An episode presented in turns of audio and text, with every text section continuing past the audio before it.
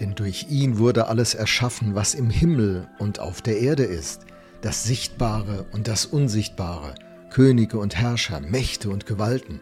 Das ganze Universum wurde durch ihn geschaffen und hat in ihm sein Ziel. Dieses Verständnis von Jesus ist für mich einer der Generalschlüssel meines Glaubens.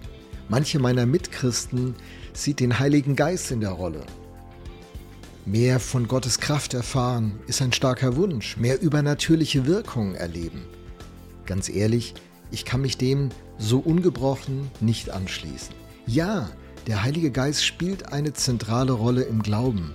In 2. Korinther 3,6 heißt es, der Buchstabe tötet, der Geist macht lebendig. Ohne den Heiligen Geist geht einfach nichts.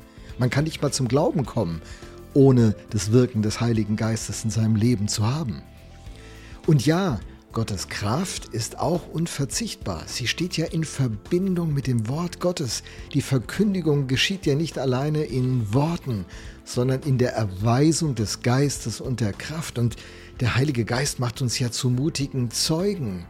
Da heißt es in Apostelgeschichte 1, Vers 8. Aber wenn der Heilige Geist auf euch herabkommt, werdet ihr mit seiner Kraft ausgerüstet werden.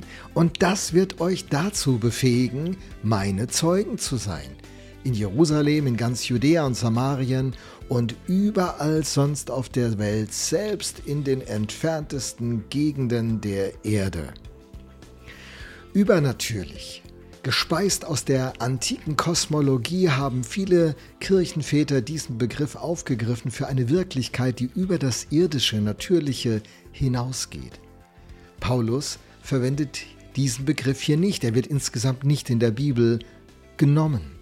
Hier spricht er von sichtbar und unsichtbar. Wo liegt das Problem? Das Problem liegt in der Faszination, die Wunder und Besonderes auf uns hat.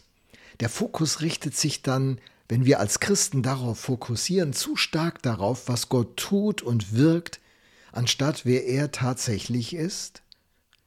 Und da spricht eben unser Text uns an. Der Hymnus sagt, Jesus steht über allem. Alles hat in ihm seinen Ursprung und alles hat in ihm sein Ziel. Das sagt uns hier der Vers 16. Durch ihn wurde alles erschaffen und alles hat in ihm sein Ziel. Oder wie Professor Spemann es formuliert hat in einem Interview, ich liebe diesen Satz, weil Gott ist, ist alles andere. Er ist der Ursprung und der Grund von allem, denn durch ihn wurde alles erschaffen. Ich meine, eigentlich müsste doch die Frage auch lauten können, warum ist eigentlich nicht nichts? Und die Antwort, die wir Christen geben, lautet, weil Gott ist. Weil Gott existiert, der Schöpfer Gott existiert und in Jesus gehandelt hat. Deshalb ist nicht nichts. Deshalb ist dieses Universum. Und das ist enorm faszinierend.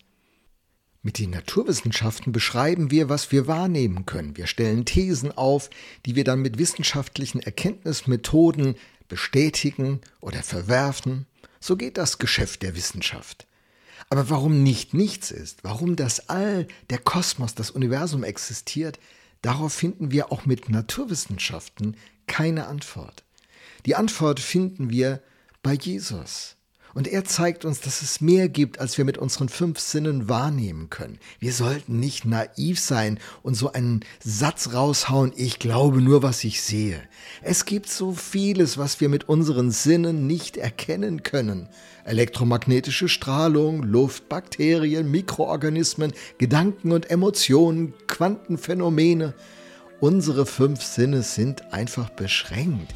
Und es gibt viele Aspekte der Realität, die wir nur durch wissenschaftliche Instrumente, Technologien oder abstrakte Konzepte überhaupt erfassen können.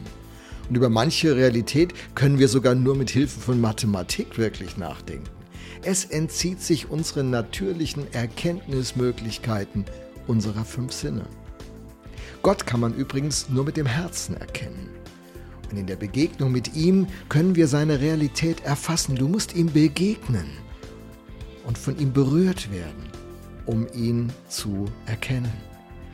Jemand sagte mal, besser ein sehendes Herz als ein blinder Verstand. Das ist gut, ne? Besser ein sehendes Herz als ein blinder Verstand.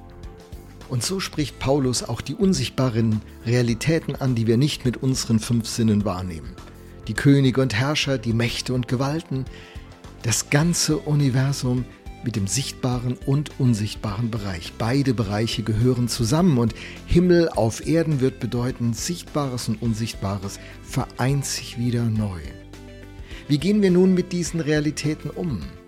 Zunächst muss ich als Christ Folgendes wissen. Jesus Christus steht über allem. Alle und alles müssen am Ende seine Knie vor ihm beugen. Ich brauche keine Spezialerkenntnis, keine besonderen Erfahrungen, keine, keine besonderen Begegnungen.